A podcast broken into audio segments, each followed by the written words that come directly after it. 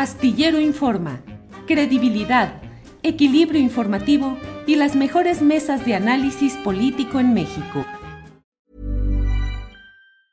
Hey, it's Ryan Reynolds and I'm here with Keith, co-star of my upcoming film If, only in theaters May 17th. Do you want to tell people the big news?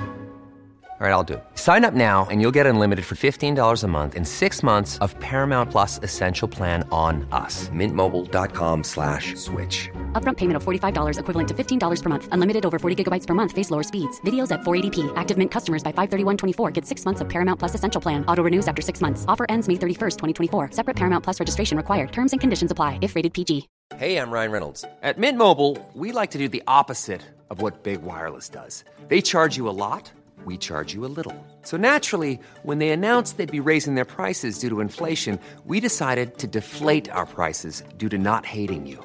That's right. We're cutting the price of Mint Unlimited from $30 a month to just $15 a month. Give it a try at mintmobile.com slash switch. $45 upfront for three months plus taxes and fees. Promote for new customers for limited time. Unlimited more than 40 gigabytes per month. Slows. Full terms at mintmobile.com. Eh, déjeme, déjeme está en la línea telefónica Harim Gutiérrez, doctor en Historia por el Colegio de México y profesor de la UAM Xochimilco. Vamos a hablar con él. Harim, ya estamos aquí de regreso. Sí, parece que ya por un medio más estable. Sí, Harim, entonces, si estábamos hablando acerca de los ejemplos de corrupción en el ejército o en las Fuerzas Armadas mexicanas. Sí, sí, eh, sí, bueno, nos habíamos quedado en, bueno, en asuntos como, por ejemplo, el ejército no se hubiera dado cuenta en 1985 de tamaño de las actividades de cultivo de marihuana de Rafael Caro Quintero en Chihuahua. Y digamos, por eso es difícil sostener que el ejército haya sido incorruptible a lo largo de su historia. También otro asunto que, bueno, me llama la atención del discurso de López Obrador cuando justifica la adscripción de la Guardia Nacional a la Secretaría de la Defensa, es que, por ejemplo, dice que el ejército es un, bueno, dice que es pueblo informado y no tiene intereses creados. Allí sí también, digamos, otra vez, somos la historia del ejército a lo largo del siglo XX, es difícil creer que una institución, bueno, bueno, que el ejército, que el brazo armado del Estado mexicano durante los últimos 100 años no haya ido creando intereses propios que después de alguna manera van a condicionar su manera de su manera de actuar. Bueno, y por ejemplo, por ejemplo, recordemos que durante un buen tiempo a mediados del siglo XX, aunque el ejército oficial era no podía involucrarse en política partidaria. Durante un buen rato, los presidentes del Comité Ejecutivo Nacional del PRI fueron militares. Estamos hablando de generales como Rodolfo Sánchez Taboada, como Agustino Lachea o como Alfonso Corona del Rosal. Digamos que si bien los militares no podían participar, siendo militares en activo, en la política partidista, una vez que se retiraban del ejército o que pedían licencia, sí podían entonces participar en la política y la, la gran mayoría de las ocasiones lo hacían como integrantes del PRI y de esa manera podían acceder a puestos de elección popular. Tradicionalmente el PRI guardaba una parte de sus candidaturas, tanto para diputados como para senadores y también para gubernaturas, las guardaba para militares y marinos.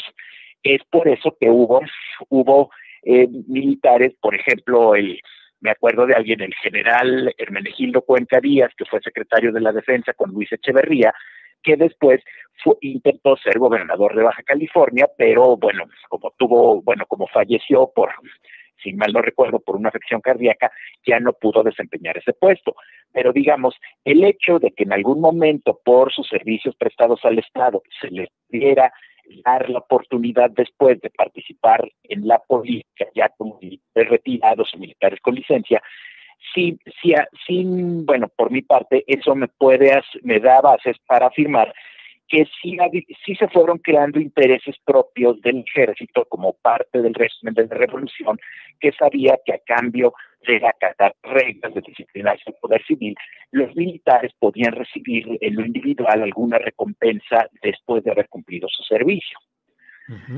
Su servicio. Y bueno, también otro asunto que me preocupa también el discurso del presidente cuando justifica eh, eh, su reciente política con respecto a la Guardia Nacional es que también, bueno, afirma que el ejército no, bueno, que bueno, primero, como ya dijimos, que no tiene intereses creados, y luego, esta es otra cosa que me preocupa en su discurso, dice que cuando el ejército ha actuado mal, ha reprimido, ha sido más bien por culpa de funcionarios civiles corruptos que le han ordenado reprimir al pueblo.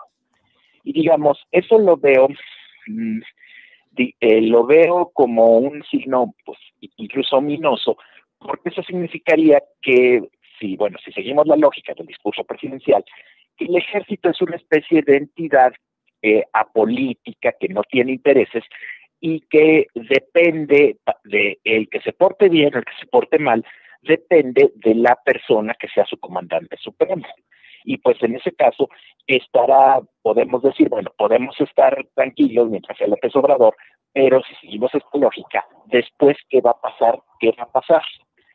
Eh, mm, ¿Qué va a pasar? Siento que aunque si bien esto no se refleja completamente, este discurso presidencial está mucho más matizado, por ejemplo, en la iniciativa de reformas para que se mandó a la Unión para adscribir la Guardia Nacional a la Secretaría de la Defensa, aún así sí se repiten algunas cosas, pero mucho más matizadas. Por ejemplo, eh, bueno, cuando habla de una continuidad histórica de las actuales Fuerzas Armadas eh, como una base para eh, darles un voto de confianza.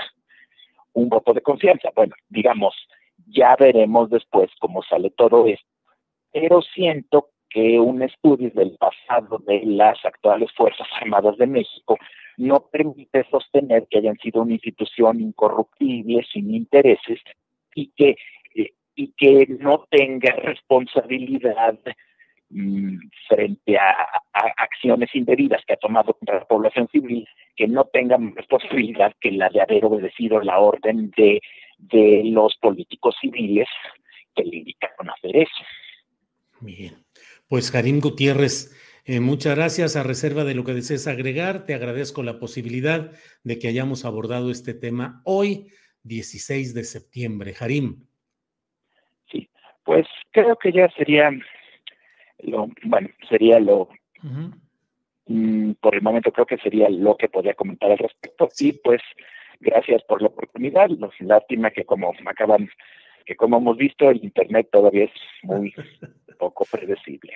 Así es, así es, Harim. En esas andamos todo el tiempo. Siempre andamos ahí con problemas tecnológicos por el Internet, pero bueno, por lo pronto, muchas gracias, Harim Gutiérrez, por la plática y por el esfuerzo de estar y de persistir para que pudiéramos platicar en esta ocasión. Harim Gutiérrez, gracias y buenas tardes.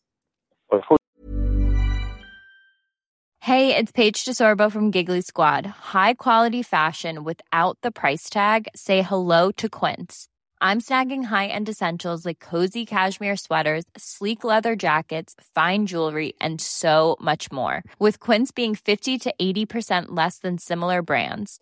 And they partner with factories that prioritize safe, ethical, and responsible manufacturing. I love that. Luxury quality within reach. Go to quince.com slash style to get free shipping and 365 day returns on your next order. Quince.com slash style. Para que te enteres del próximo noticiero, suscríbete y dale follow en Apple, Spotify, Amazon Music, Google o donde sea que escuches podcast. te invitamos a visitar nuestra página julioastillero.com.